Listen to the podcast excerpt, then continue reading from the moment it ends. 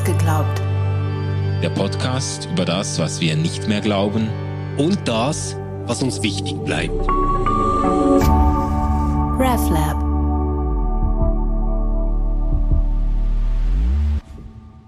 Hallo und herzlich willkommen zu Ausgeglaubt wo Manu und ich heute mal nicht alleine da sitzen. Ja, wir haben einen ausgewiesenen Experten mit am Start, weil ja. wir selber ja eher durch, wie soll man sagen, durch Dilettantismus. Ja, Halb, Halbwissen glänzen in Sachen traditioneller Kirchenmusik. Ja, und wir haben Andreas Marti gewinnen können. Er ist Theologe und Kirchenmusiker, ähm, hat lange, lange Zeit äh, die Deutsch-Schweizer Liturgiekonferenz äh, verantwortet und ähm, so die aller, allerlängste Kontinuität in seinem beruflichen Schaffen ist das als Organist in Könitz, in der Kirchgemeinde Könitz. Ähm, Sie haben äh, Generationen geprägt an äh, Organistinnen, Organisten und die ausgebildet an ganz verschiedenen Orten. Sie waren auch immer der Mann, den man geholt hat, wenn man an einer theologischen Fakultät doch mal wieder etwas zu Kirchenmusik machen musste. Und deswegen hatten sie Lehraufträge in Basel, in Bern, in Zürich. Ähm, und sie sind auch Titularprofessor äh, der Uni Bern. Ähm, Herr Martin, schön sind Sie hier. Herzlichen Dank. Ja, freue mich auch. Danke für die Einladung. Ich muss vielleicht noch sagen, äh, ich habe mich ja schlau gemacht im Vorfeld und habe einige Freunde und Bekannte gefragt, die selber Kirchenmusikerinnen oder Kirchenmusiker sind oder sich auf dem Feld auf jeden Fall viel besser auskennen als ich. Und ich habe immer nur einen Namen genau, genau gekriegt. Genau, genau. Alle haben mir gesagt, Andreas Marti, das ist die Adresse. Genau. Und dann, äh, dann äh, habe ich mich irgendwann wirklich getraut, sie anzufragen ja. und bin sehr froh, dass wir jetzt hier zu dritt sitzen. Ja, macht mich schon fast verlegen. ja, also aber einerseits sind wir ja ganz froh, dass Sie hier sind. Andererseits waren wir auch etwas aufgeregt, weil wir haben uns gedacht, was wird jetzt Andreas Marti zu der Liedauswahl sagen, äh, die wir getroffen haben, ja. als es ums Kirchgesangbuch ging. Fangen wir doch vielleicht mal mit dieser ganz offenen Frage an. Ähm, also wir haben gesprochen über ein feste Burg ist unser Gott. Wir haben O Haupt, ähm, dann O Haupt vor Blut und Wunden äh, weitergemacht und dann als drittes Lied haben wir Großer Gott, wir loben dich. Ähm, ist das irgendwie eine sinnvolle Auswahl oder haben wir ganz Wichtiges verpasst? Äh, das ist eine sehr sinnvolle Auswahl, weil sie in ziemlicher Breite das Spektrum abdeckt, schon mal von den Jahrhunderten her. Reformationszeit, Barock, katholische Aufklärung. Dann mit dem Tedeum noch die Antike dazu, mit äh, Ein feste Burg noch äh, die Psalmen des Alten Testaments in einzelnen Zitaten. Von der Rezeption her sehr unterschiedlich, wie das geht. Großer Gott ist, äh, ja, das kennt heute jeder. O Haupt voll Bluten Wunden ist äh, ein Leuchtturm, auch wenn es nicht so oft gesungen wird. Und ein feste Burg kennt zwar auch jeder, aber es singt niemand. das stimmt. Und wenn, ähm, dann eher äh, etwas äh, unter äh, zig Entschuldigungen, ja, ja. dass das auf gar keinen Fall konfessionalistisch gemeint ist. ja, ja. Jetzt habe ich gesehen, ähm, Ihr Kirchenmusiker bringt etwas fertig, was die Theologen und Theologinnen eigentlich nicht schaffen. Ähm, die können sich nämlich reduzieren auf einen Kernbestand, habe ich gesehen. Es gibt Kernlieder aus dem äh, Kirchengesangsbuch. Ähm, und das sind 30 Kernlieder. Dann gibt es die vier selbstverständlichen ja. und zwölf neue Lieder und Gesänge. Die sind vielleicht so ein bisschen wie in der Warteposition, auch mal klassisch zu werden. Ja, ja. Aber du musst noch sagen, wo du das her hast. Das ist eine offizielle Aufstellung quasi. Kirchenlieder.ch. Ja, also das ist, das ist wirklich so der Versuch aus dem Kirchgesangbuch, was man hat, ähm, ein Lied gut auszuwählen. So habe ich das verstanden, das man so ziemlich in allen Gemeinden ja, ja. kennen sollte, damit man auch mal zusammen singen kann, wenn es nicht Basis nur schon, oder? So die ja, gemeinsame Basis. Also die Idee kommt ja wie manches andere aus dem Norden, das haben die Deutschen erfunden. Und das war und ist auch bei uns nicht gedacht als eine Reduktion, sondern als eine Startplattform, nicht zuletzt für die Katechetinnen und Katecheten. Äh, da habe ich ja erlebt, dass die sich entschuldigen, wenn sie in, einer, in einem äh, KW-Gottesdienst oder Konfirmation mal aus der Bibel zitieren oder ein Gesangbuch in die Hand nehmen. Und wenn sie es dann doch möchten, ja, das sind äh, so viele Lieder, wo sollen wir anfangen? Ja. Ich sage, das, damit fangt ihr an. Wenn die Kinder das lernen, dann besteht die Chance, dass sie dem Lied später wieder begegnen. Ja. Jetzt hat es ähm, 1998 die letzte große Reform des Kirchengesangbuchs äh, gegeben und da sind ja mit einem Mal ziemlich viele Kinderlieder reingerutscht. Ja, ja, ja, das war eine ziemlich unglückliche Geschichte. Also nicht wegen der Kinderlieder, ja sondern äh, es ging um die, um die Dialektlieder. Ist alles Zürichdeutsch, oder? Ja, und es sind alles Kinderlieder. Ja. Äh, das ist so entstanden, dass äh, beim ursprünglichen Konzept gesagt wurde, Mundartlieder, das geht nicht wegen der unterschiedlichen Dialekte und man kann nicht ein zürichdeutsches Lied auf Berndeutsch singen, sonst hat man zu viel oder zu wenig Silben oder die Reime funktionieren nicht oder es ja. ist Murks. Zudem sind viele dieser äh, zürichdeutschen Lieder gar nicht richtiges Zürichdeutsch, sondern zürifiziertes Hochdeutsch. zürifiziertes Hochdeutsch. Das ist sehr schöner Begriff. ja, kommen dir Leute von nah und fern. Fern heißt im Berndeutschen letztes Jahr, aber Zürichdeutsch auch. Das heißt nicht fern. Das heißt letztes Jahr. Also nur als Beispiel. Und dann hat man das ausgeschlossen und in der letzten Phase hieß es, Gerade von der Zürcher Kirche beispielsweise. Und wir werden dem Gesangbuch nicht zustimmen, wenn da nicht Mundartlieder und so. Dann hat man auf die Schnelle zusammengerafft, was es gibt. Und das sind natürlich alles Kinderlieder. Ja. Und zu 80 Prozent Zürichdeutsche. Ja.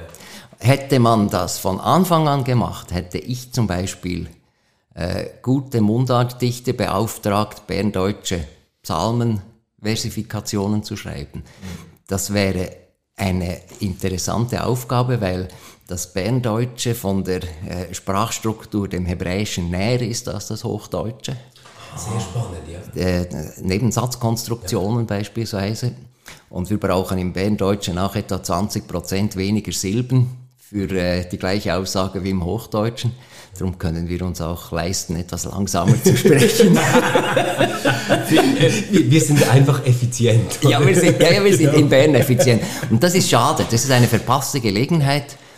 Und äh, ich bin kein Dichter, ich kann das nicht. Ich habe schon auch Gedichtchen geschrieben in freien Formen, aber ich könnte keinen Psalm nachdichten. Ja. Vielleicht muss ich jetzt doch einwerfen, einfach zum Verständnis für die deutschsprachigen äh, Podcast-Hörerinnen und Hörer. Äh, wir haben jetzt gesprochen vom evangelisch reformierten Kirchgesangbuch, also das in der Schweiz in den äh, reformierten Gemeinden etabliert ist und, und als Gesangsgrundlage dient. Mhm, mh, genau. Jetzt habe ich mir diese 30 Kernlieder mal angeschaut und Herr Matt, ich habe da wirklich etwas gestaunt, weil ich bin in einer reformierten Kirchgemeinde aufgewachsen, ähm, auf dem Land, also jetzt nicht in einer Freikirche, ich bin nicht mit Worship-Musik groß geworden, sondern wirklich mit dem Kirchengesangbuch. Und da war dann doch noch einiges drin, das ich nicht singen könnte, das ich nicht kenne. Ja, ja. Und das hat mich äh, überrascht. Und was ich schon speziell finde, man hat zum Beispiel, wenn man ein Theologiestudium beginnt, dann hat man Bibelkunde und geht durch das ganze Alte Testament, man geht durch das ganze Neue Testament. Und ehrlich gesagt, so spätestens beim Bachelor wäre es peinlich zu sagen, ah, ich kenne die Geschichte vom barmherzigen Samariter nicht. Das wäre also das hochpeinlich. Wäre, das wäre sehr peinlich. Oder? Aber ich, ich müsste Ihnen jetzt offen zugeben, dass ich zum Beispiel Lied Nummer 27, O höchster deine Gütigkeit, schlicht nicht gekannt hätte. Habe ich noch nie gehört. Ich, ich habe dann meine Frau gefragt und meine Kinder kennt, kennt niemand von uns. Ja, das ist interessant. Ja, das ist auch ein bisschen zufällig. Wir haben ja auch rumgefragt. Wir haben zuerst innerhalb einer kleinen Gruppe gesagt, welche kennst du am besten? Und dann haben wir das in eine Art Vernehmlassung gegeben und so ist die Liste entstanden. Mir persönlich ist es ganz anders. Oh, höchste deine Gütigkeit. Äh, das haben wir im Konfirmandenunterricht in jeder Stunde gesungen. Ah, ja. Das sind die Zufälligkeiten der Rezeption. Und dann hat's aber wirklich so richtige äh, Schlager auch darunter. Also so äh, Lobe den Herrn, den mächtigen König. Das ist so was, das werde ich wahrscheinlich noch in meinem letzten Stündlein können. ich weiß nicht, ob ich es da noch singen würde, aber das ist so was, was man äh, wirklich äh, nicht vergisst. Und was mich natürlich gefreut hat, äh, eines meiner allerliebsten Lieder, äh, O Haupt vor Blut und Wunden, hat's auch in diese Liste ja, ja. der 30 Lieder geschafft. Jetzt habe ich mir aber überlegt, ist ja wahrscheinlich theologisch gar nicht mehr so salonfähig, oder? Äh, doch schon. Ja? Doch schon. Äh, das hat mehrere Ebenen. Also zum, einmal ist die barocke Sprache, die natürlich ein Hindernis ist. Aber jede Sprache ist ein Hindernis, auch neue Sprache kann ein Hindernis sein. Und äh, wenn man dann ein bisschen dahinter schaut, dann kommt die ganze Sache mit äh, Erlösung von Sünde und so. Da kann man sagen, das ist nicht gerade aktuell, aber es ist trotzdem eine der Grundlagen, die man dann doch immer wieder äh, reinterpretiert. Und äh, da kann man auch die Grundlage zitieren, das funktioniert. Und was am intensivsten dort ist, das ist ein bisschen verwandt mit manchen Worship-Songs. Das ist die äh, strikte Ich-Du-Kommunikation. Ah, ja. Just You and Me. Ich habe mal einen Aufsatz geschrieben über ein, äh, ein Liederheft der ICF. Äh, Manu, das, das kennst du ein bisschen, oder? ich komme komm daher. Aus ICF? Ja, ja, ich oh, war oh, oh, ICF-Pastor. Ja, ja. Aber jetzt hätte ich vielleicht nicht sagen sollen, sonst... Ja, ja, nein, das finde ich interessant. Sie es noch ein bisschen zugespitzt dann. Das finde ich interessant. Äh, elf, das ist so ein Liederheft, irgendwie vor 20 Jahren erschienen. Ja. Äh, elf Lieder, äh, zur Hälfte Zürichdeutsch, zur Hälfte Englisch, kein einziges Hochdeutsch, das ist auch interessant von der Kommunikationsstruktur her. Und ich habe dort äh, linguistisch analysiert, welche Kommunikationen zeilenweise vorkommen. Und in, das ist immer ich, du. Und in einem Lied stand auch die Zeile Just You and Me. Ja. Und das ist dann sozusagen das, das, man ist in der großen Menge von 500 Leuten, aber ich allein stehe da Gott gegenüber.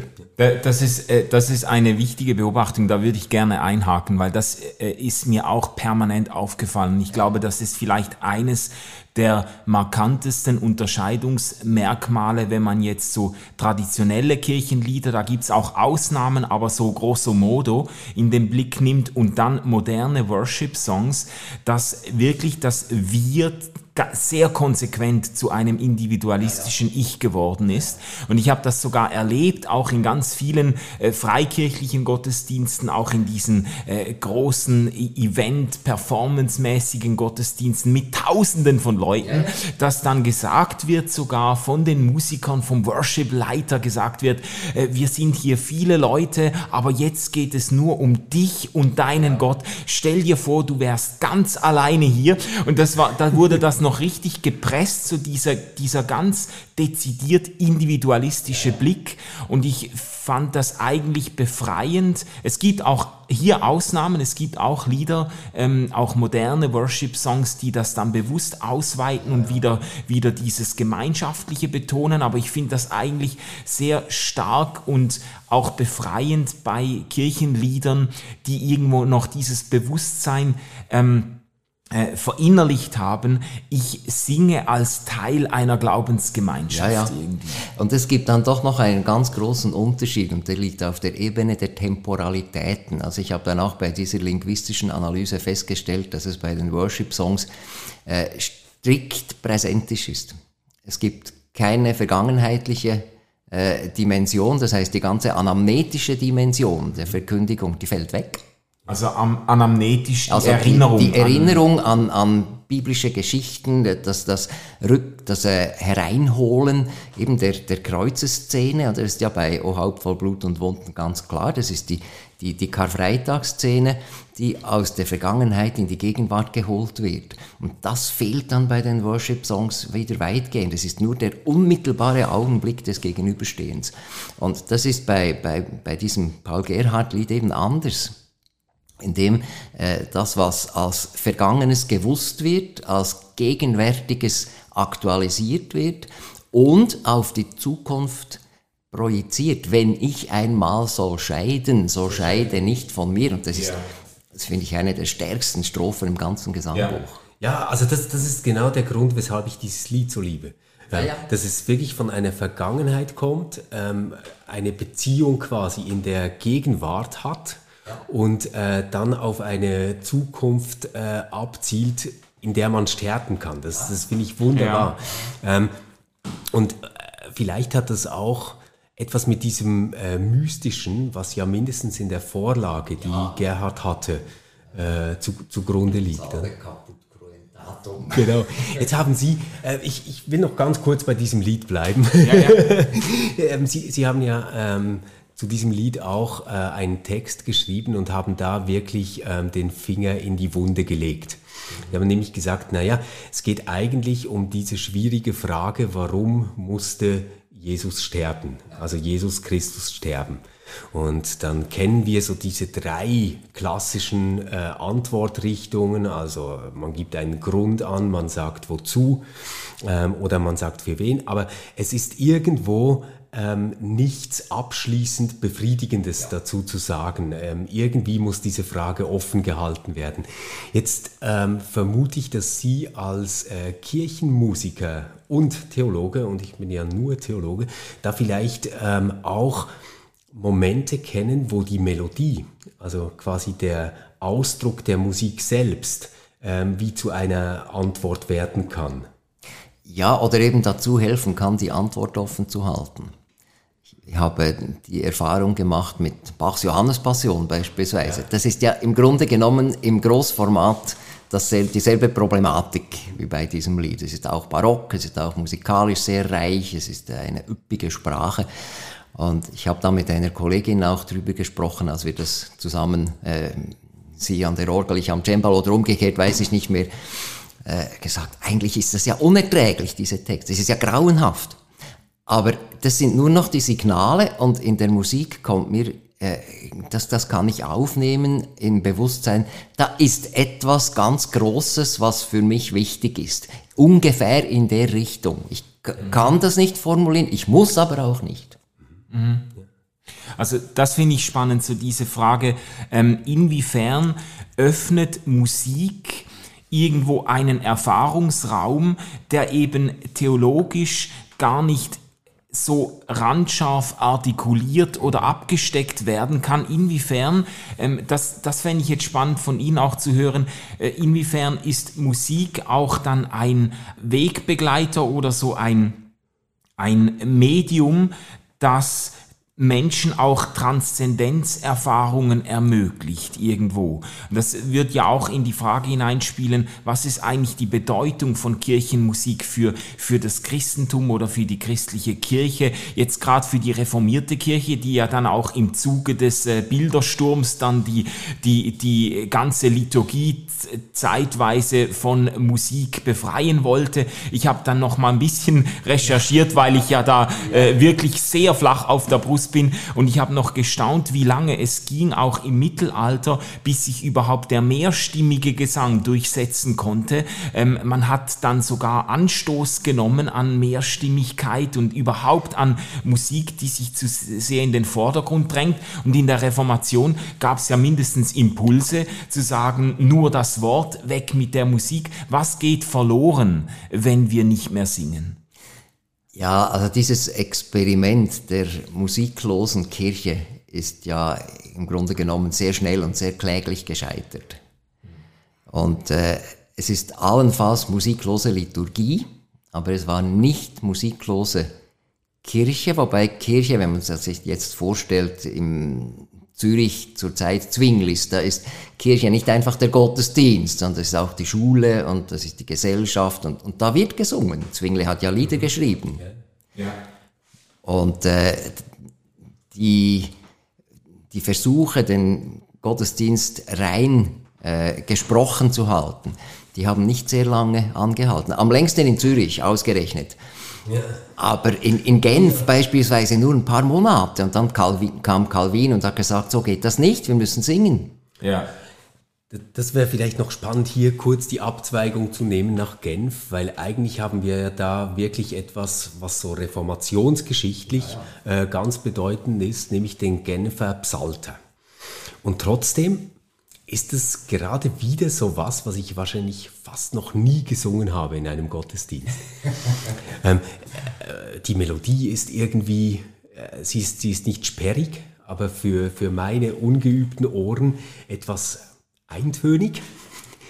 Ähm, sie ist durchaus sperrig. Ja. Sie ist durchaus sperrig, weil wir natürlich seit äh, Barock, Klassik, Romantik, wir hören periodisch, also Viertakt, Achttakt, wir hören äh, mit, in einfachen Symmetrien, wir hören in äh, tonal gedachten Kadenzen und das alles fehlt. Es ist musikalisierte Rezitation. Das mhm. geht nach Zeilen, das geht nach Akzenten, äh, es ist irgendwo auf der Grenze zwischen Modalität und Tonalität, also nicht für unsere Ohren. Und das braucht schon eine gewisse Angewöhnung.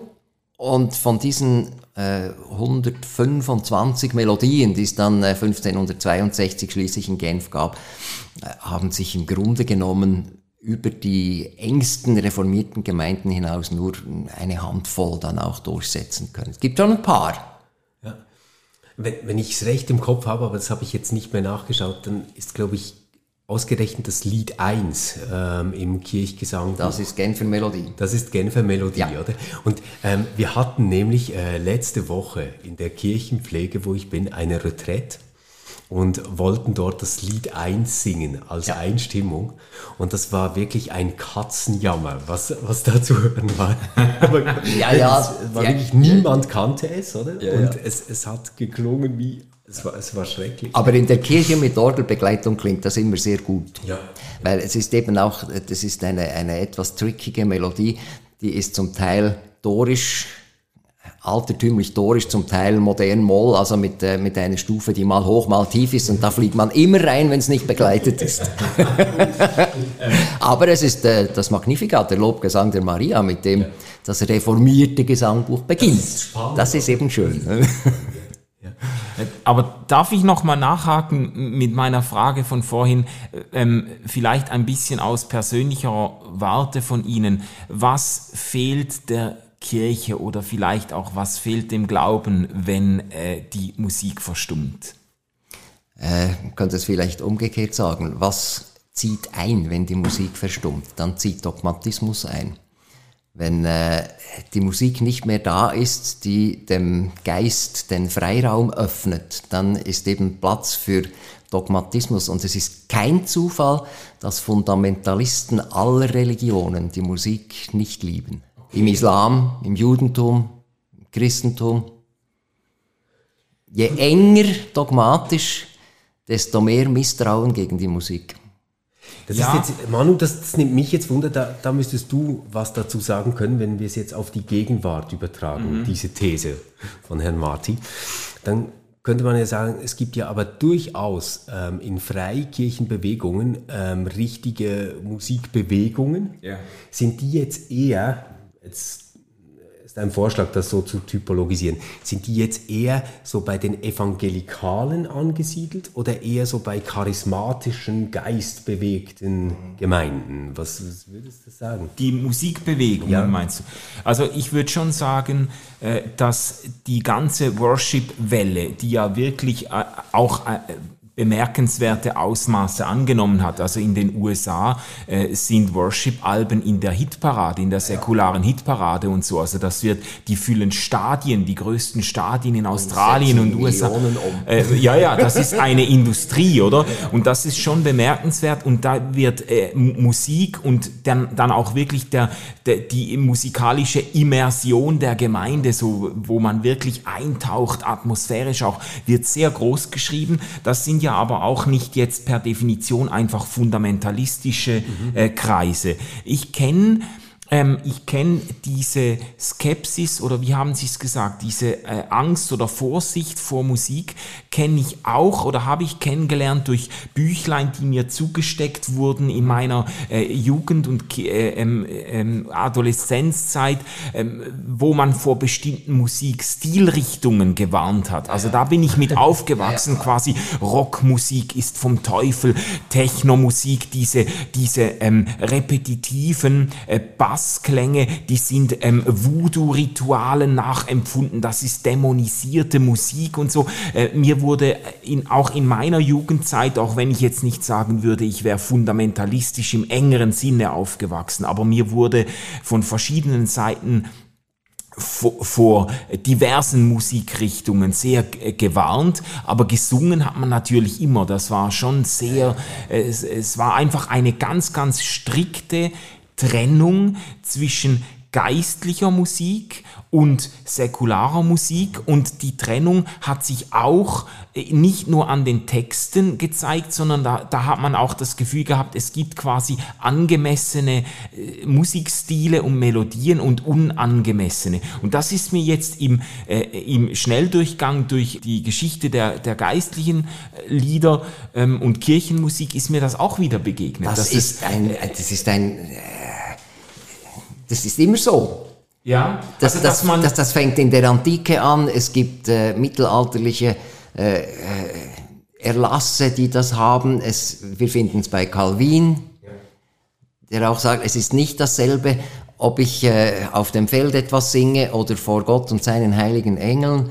Äh, wir finden das ganz stark dann in der katholischen Kirche im 19. Jahrhundert dann mit, der, mit dem berühmten äh, Schreiben von Papst Pius X., nicht? was also äh, die Musik muss heilig sein und, und so weiter. Und das löst sich jetzt allmählich auf. Es gibt äh, doch, meine ich, einen großen Unterschied, um auf die Freikirchen, Charismatiker, Evangelikalen äh, zurückzukommen. Es gibt dort, soweit ich sehe, kaum Instrumentalmusik. Es wird gesungen, aber so etwas wie ein, ein instrumentaler Einzug oder ein, auch ein, äh, eine Zwischenmusik, die man aus der säkularen äh, Kammermusik nimmt. Nicht? Zur, zur Kommunion ist dann eine Flöte und man spielt eine Vivaldi-Sonate und so. Das, das geht nicht. Da wird, da wird gesungen mit Instrumenten, mit Band etc. Ja. Aber die Musik muss immer verbal kodiert sein. Und das ist in der Landeskirche nicht so. Die Musik braucht keinen Code. Das heißt, der Code ist gegeben durch den Kontext. Ich kann irgendwas spielen. Ich kann eine Cembalo-Sonate spielen in der Kirche. Der Kontext gibt den Code, der ist nicht in der Musik selber drin. Hm, ich, ich glaube, das hat aber schon auch damit zu tun, dass die Vorbilder äh, moderner Worship-Musik, auch in der, in der Performance, in der, in der äh, Darbietung, sind eigentlich Rockkonzerte. Also was, ja, ja. Es, es, da orientiert man sich nicht an traditionellen Kirchensetting, äh, sondern man versucht eigentlich atmosphärisch anzuknüpfen oder, oder, äh, zu, äh, oder nachzuempfinden, was Menschen an Rockkonzerten erleben. So diese Dynamik, man ruft ruft die Leute dazu auf, mitzusingen, aufzustehen, mitzugehen mit der Musik. Das Ganze wird auch, also ich kenne das aus, aus nächster Nähe, dass man auch ein Worship-Set, ein Musikset nach dramaturgischen Gesichtspunkten aufbaut. Da hat man ein Lied zum Einstieg, das die Leute abholt, dann wird das, das Tempo ein bisschen angezogen, dann gibt's einen, einen Höhepunkt und dann äh, holt man die Leute wieder runter mit einem so. Also die, der Aufbau des Sets ähm, erfolgt weniger oder fast gar nicht nach inhaltlichen Gesichtspunkten, worüber singt man hier, sondern, äh, sondern nach dramaturgisch performativen Gesichtspunkten, so wie was macht dieses Lied mit den Zuschauern so. Das ist die, das ist die Idee oder so. Ja, ja, das ist, also für mich ist das übergriffig. Ja. Also ich würde das nicht aushalten. Ich, ich würde nach, nach fünf Minuten würde ich den Raum verlassen. Das mach, lasse ich mit mir nicht machen. Aber dann müssten Sie natürlich auch die gesamte moderne Pop- und Rockkultur als übergriffig verstehen, oder? Ja, ich gehe da auch nicht hin. Das, das, das hätten mir immer zu viele Menschenmassen. Ich halte das nicht aus. ja, okay. Okay, ja. okay. Ja. Aber da sind wir ja jetzt, sorry, äh, nur, nur kurz zum Nachhaken, da sind wir jetzt bei einem entscheidenden äh, Punkt eigentlich. Ich habe das Gefühl, ähm, für durchschnittliche ähm, Gesellschaftsteilnehmerinnen und Gesellschaftsteilnehmer in unserem Raum, äh, es gibt bestimmte Hörgewohnheiten und äh, bestimmte Arten, wenn man Musik sagt, dann Jugendliche heute, die verstehen darunter das, was sie auf Spotify hören und an am letzten Konzert und in der letzten Disco gehört haben und so. Und die, die verbinden damit auch bestimmte Erfahrungen und bestimmte, eine bestimmte Art und Weise, äh, sich die Musik anzueignen. Und deshalb ist ja auch, äh, glaube ich, sind auch Kirchenmusik ähm, ist vielen sehr fremd geworden. Und also, nur wegen des Setting, das sie ja, nicht kennen. Und ja. sobald man das Setting äh, sie mit dem Setting vertraut macht. Ich habe diese Erfahrung gemacht, ich habe mit Konfirmanten gearbeitet und sie an ein anderes Setting rangeführt und äh, dann hören die mit größtem Vergnügen Bach und Mozart. Ah, ja. Also das, äh, diese Theorie der offenen Ohren, die nur bis elf Jahre äh, angeblich offen sein, das ist Quatsch. Das ist auch bei den 15-Jährigen so. Man muss den Kontext schaffen, das Setting und äh, auch die ganze Milieugeschichte kann man vergessen. Die Milieutheorie ist für die Kirchenmusik irrelevant. Das ist mega spannend. Es, äh, wir müssen dieses Paradigma ersetzen durch das Paradigma der künstlerischen Vermittlung.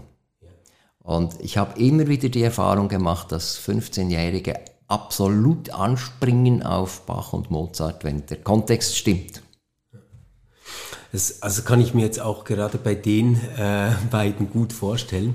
Ähm, ich selbst bin so in einem Haushalt aufgewachsen, ähm, wo mein Vater in sehr hoher Lautstärke ähm, sehr viel Bach gehört hat. und deswegen war es bei mir dann eher so eine Abgrenzungsbewegung, das gerade nicht zu tun, oder? Genau, man, man muss dann was Eigenes haben. Ähm, aber, aber ich muss zugeben, ich, ich kann es mir gut vorstellen. Also gerade dieses Emotionale, dieses Wuchtige, ähm, was, was da auch äh, zu spüren ist. Ich würde gerne noch zu einem anderen Lied wechseln, weil ich glaube, dass es ähm, was ganz Spannendes zeigt. Also dieses äh, großer Gott, wir loben dich, meine ich. Ich, ich finde, das ist jetzt so ähm, ein Lied, das wirklich ganz, ganz maßgeblich auch von der Melodie lebt. Ähm, und ein bisschen merkt man das ja vielleicht daran, dass es immer wieder erweitert oder umgedichtet worden ja, ist.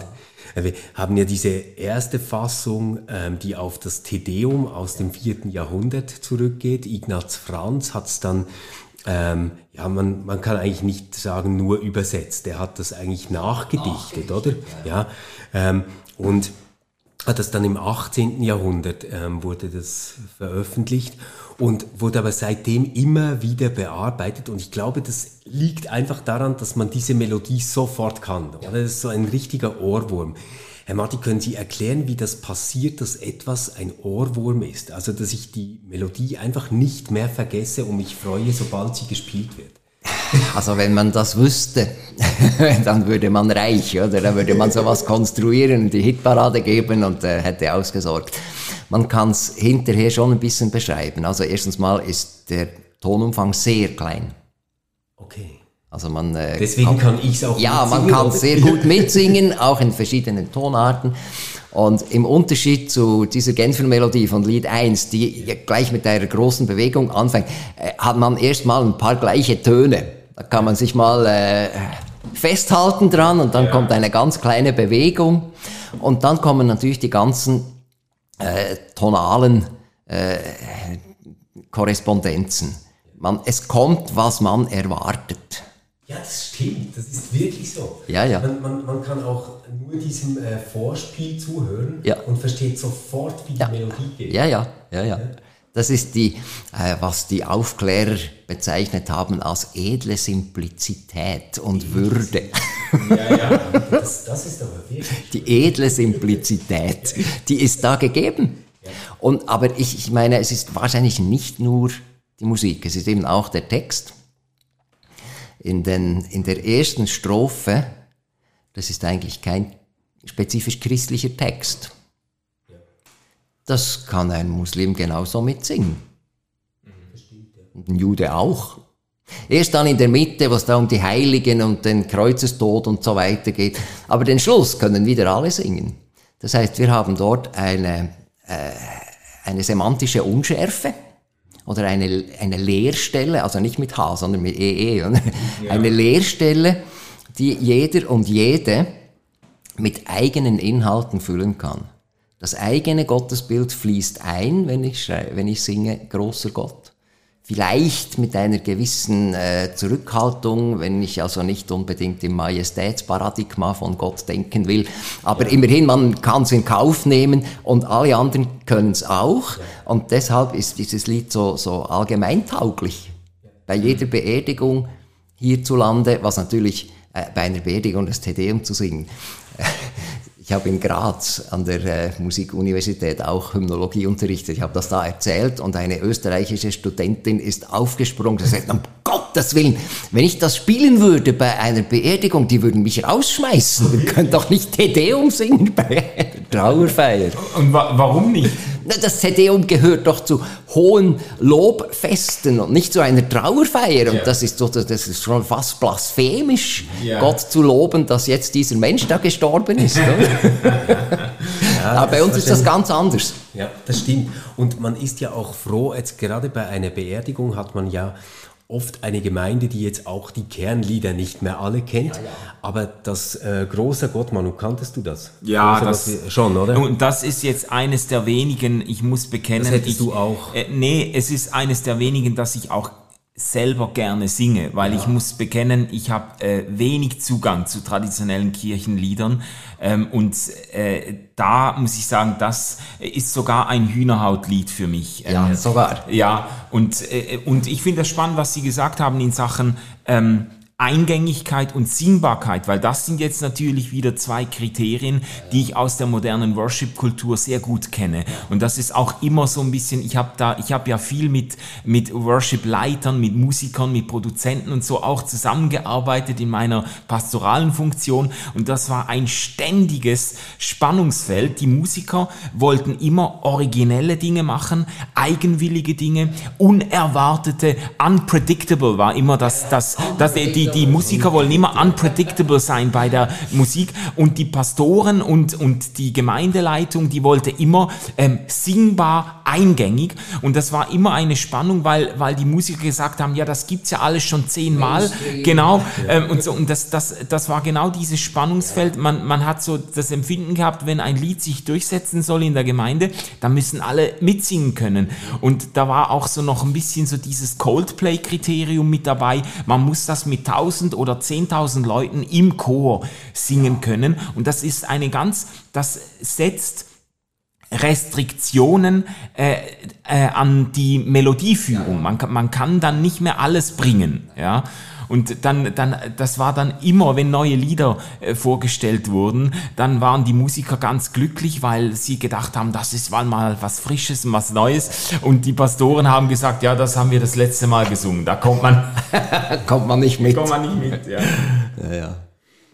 Ich habe mir ein bisschen gedacht, ähm, so wegen unpredictable, es ist ja dann manchmal schon auch interessant. Ähm, also ich bin 1983 geboren, 1984 war die Zürcher Disputation. Ja. Und die hat ja nochmal neu gedichtet zu diesem Lied, ja. Großer Gott, wir loben dich. Und ähm, es ist dann doch irgendwo auch ziemlich vorhersehbar, in welche Richtung das inhaltlich geht, oder? Also wir hatten so Anti-Atom- und Friedensbewegung und das drückt sich ja wirklich total äh, in, in den Strophen aus. Also so nur um, um ein kleines Beispiel zu geben. Hilf zu schützen deine Welt mit den Wassern und den Wäldern, mit den Tieren ungezählt in der Luft, im Meer, Wald und Feldern. Lass uns folgen deiner Spur für den Schutz der Kreatur. Ja. Ja, ja, große Dichtung, ja. Die wir wahrscheinlich in 100 Jahren nicht mehr kennen, oder? Nein, das kennt man schon jetzt nicht mehr. Ja.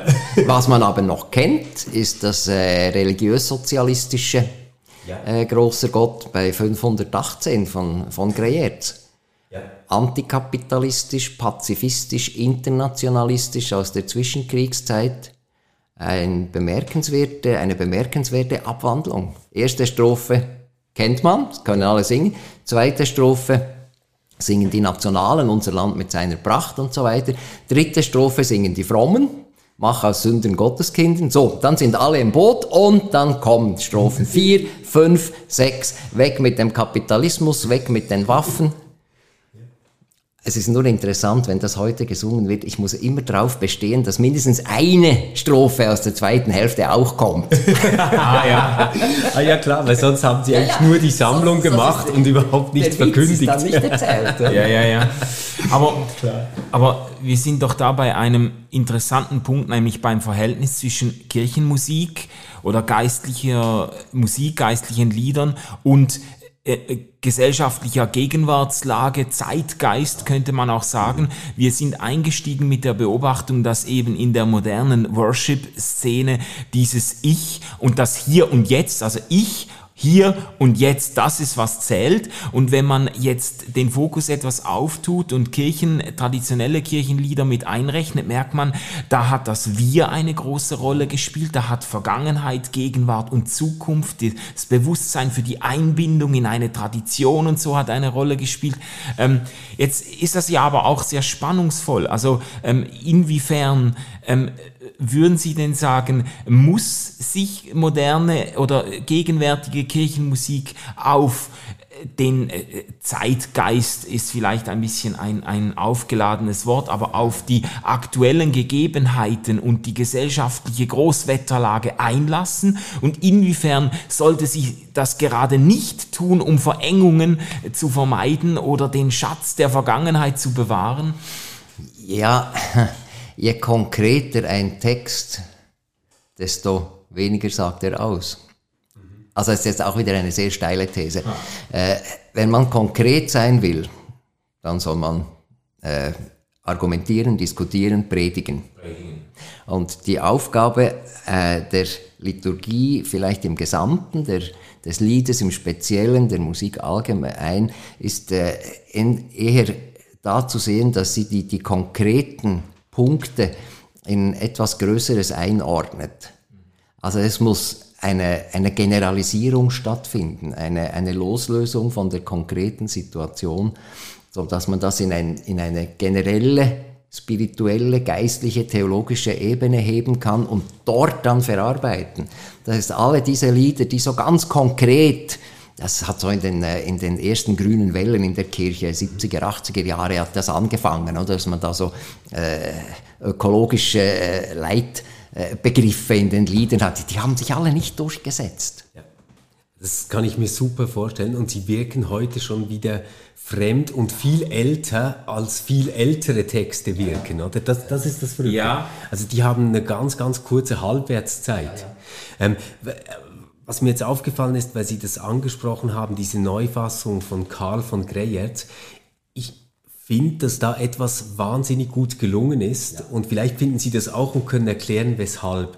Ähm, diese vierte Strophe, ähm, Herr, erbarm, erbarme dich deiner blutbefleckten Erde, unsere Seele sehnet sich, dass du sprichst ein neues Werde, send uns Kraft und Zuversicht, die der Waffen Joch zerbricht würde ich jetzt sagen, hätten wir wahrscheinlich vor zwei Jahren noch gesagt, ist jetzt nicht das Aktuellste, was man sehen kann. Heute betrifft uns das wieder ganz anders und ich finde, dass diese Sprache etwas aufheben kann, wo ich denke, dass es vielleicht auch in 50 Jahren noch funktioniert. Was, was ist das Geheimnis von sowas?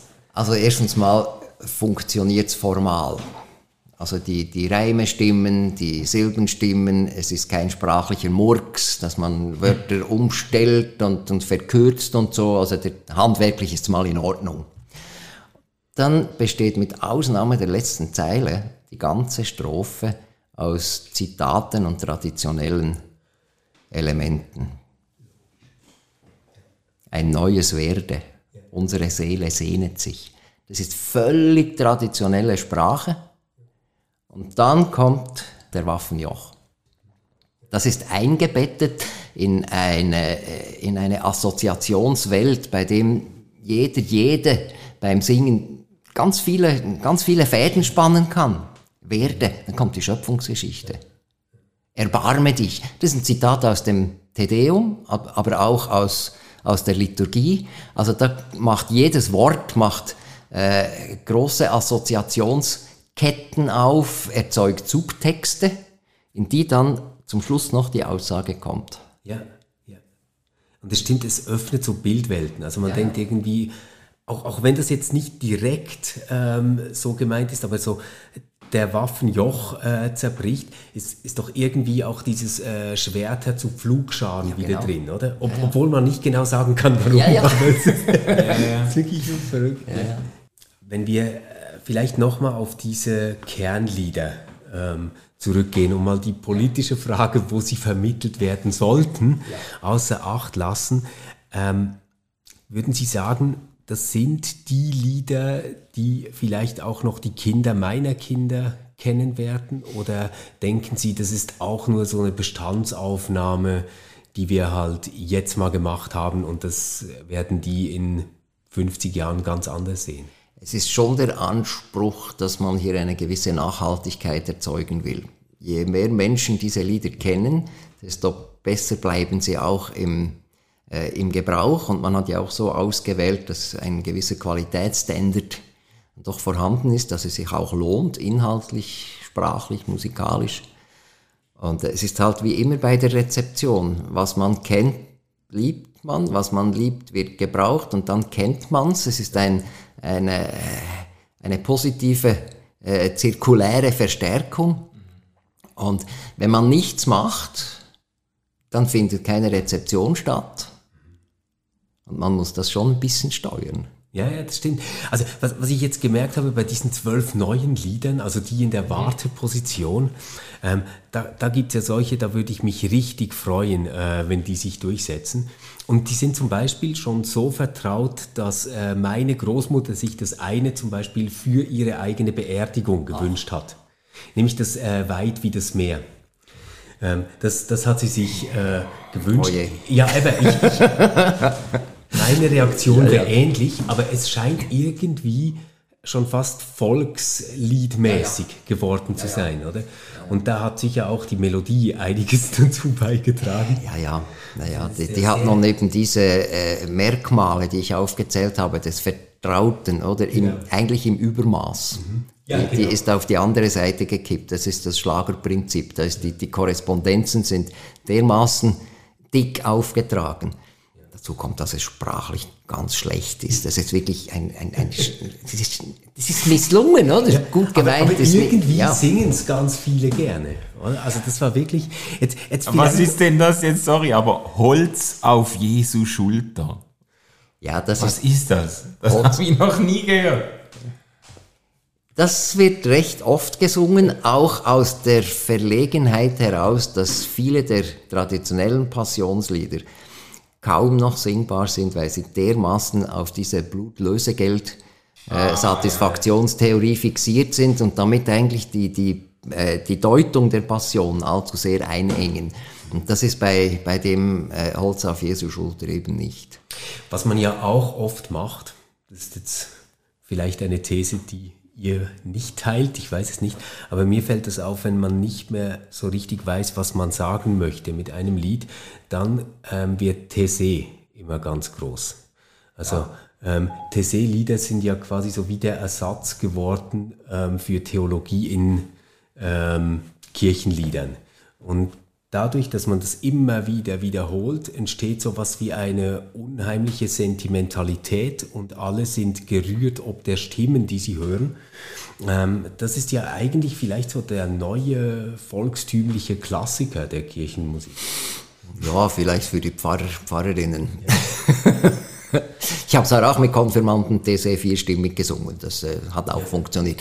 Es ist dort ein bisschen ein ähnlicher Mechanismus wie bei Großer Gott. Das heißt, man reduziert die Inhalte so weit, bis man nur noch Signalwörter hat, die jeder und jede individuell füllen kann. Ja. Und das äh, ist ein möglicher Ausweg aus dem inhaltlichen Dilemma, was kann ich überhaupt noch sagen? Mhm. Aber äh, da, da, müssen wir vielleicht jetzt doch nochmal auf, auf die, den Zusammenhang von Theologie und Kirchenmusik zu sprechen kommen, weil ich, ich finde das äh, faszinierend, aber eben auch spannungsvoll, dass ein Stück weit ja die Selbstvergewisserung des Glaubens in der Kirchengeschichte auch ganz stark immer wieder über das Lied, über die Kirchenmusik äh, stattgefunden hat, auch die Tradierung über Generationen äh, hinweg. Und gleichzeitig ähm, äh, äh, haben Sie jetzt von dieser Offenheit gesprochen, diese, also was mir jetzt natürlich einfällt als Parallele zur Worship-Kultur, und das wird auch innerhalb von, von diesen pfingstlich-evangelikalen Kreisen wird das inzwischen selbst kritisiert, dass man eben mit diesen offenen Metaphern immer arbeitet. Man spricht von den Wellen der Gnade Gottes. Ich tauche ein in den Ozean und so. Ich, ich, ähm, ich, äh, ich laufe gegen das Licht und was auch immer. Und das sind so diese offenen Metaphern, die viele Leute berühren, die Leute dann ganz individuell fühlen können, die auch irgendwie so etwas fast schon Archetypisches haben, mit dem man sich identifiziert. Man fühlt sich überwältigt vom, vom, vom Leben oder von der, von der Not und ist dann und wird dann irgendwie hineingezogen. Es sind, sind so diese Bewegungen, in die, in die man dann eingeht, die sind aber praktisch theologiefrei, diese Lieder. Also die sind, oder sage ich mal,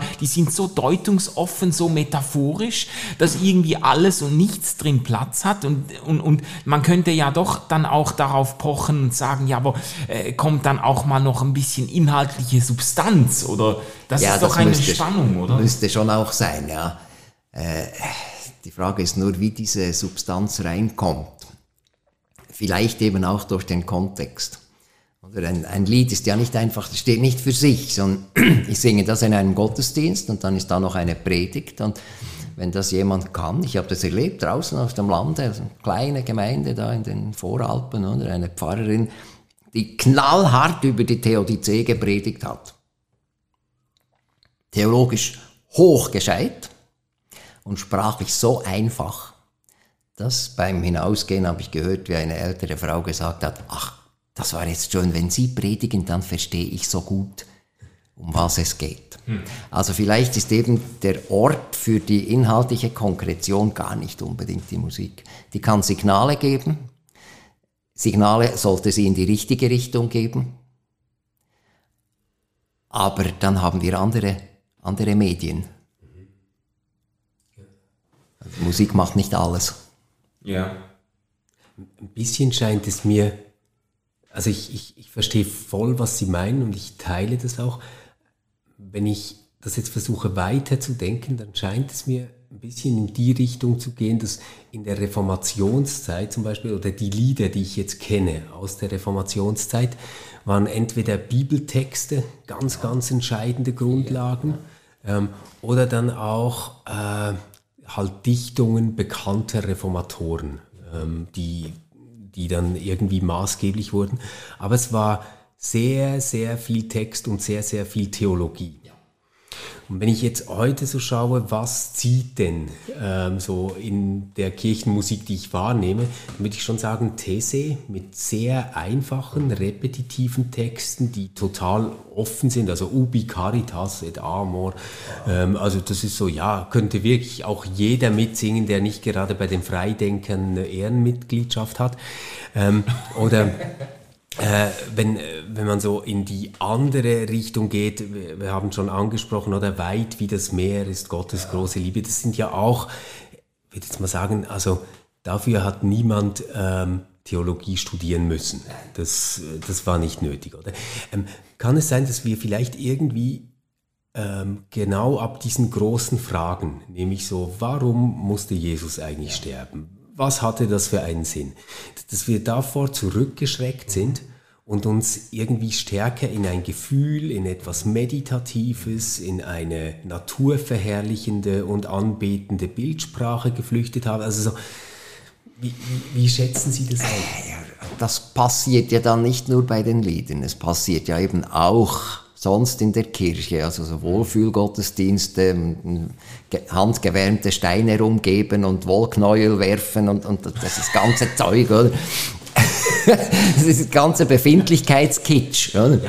Äh, das ist auch, auch ein Ausweichen vor theologischen Fragen.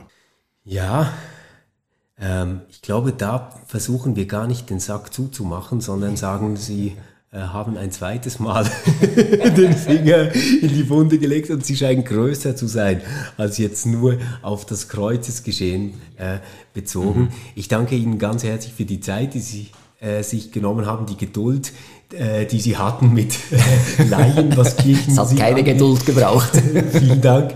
Ähm, und äh, nächste Woche geht es weiter mit äh, Liedgut, das äh, ganz, ganz bekannt geworden ist durch einen großen Film, Manu. ja, Sister Act. Sister Act. Ja, und ähm, wenn, wenn wir jetzt Sister Act schon nur sagen, dann muss man sagen, ja, ja, das zeigt so etwa den Bildungshintergrund äh, und das Bildungsniveau, das Manu und ich mitbringen, wenn wir über Gospelmusik sprechen werden. ja. Und äh, ja, also wie man äh, in dieser Gospel-Tradition äh, vielleicht jetzt äh, reinrufen würde, Help them Jesus. Äh, und ob das, ob das klappt, äh, werdet ihr nächste Woche hören, wie immer am Mittwoch. Schön, wenn ihr dann wieder dabei seid.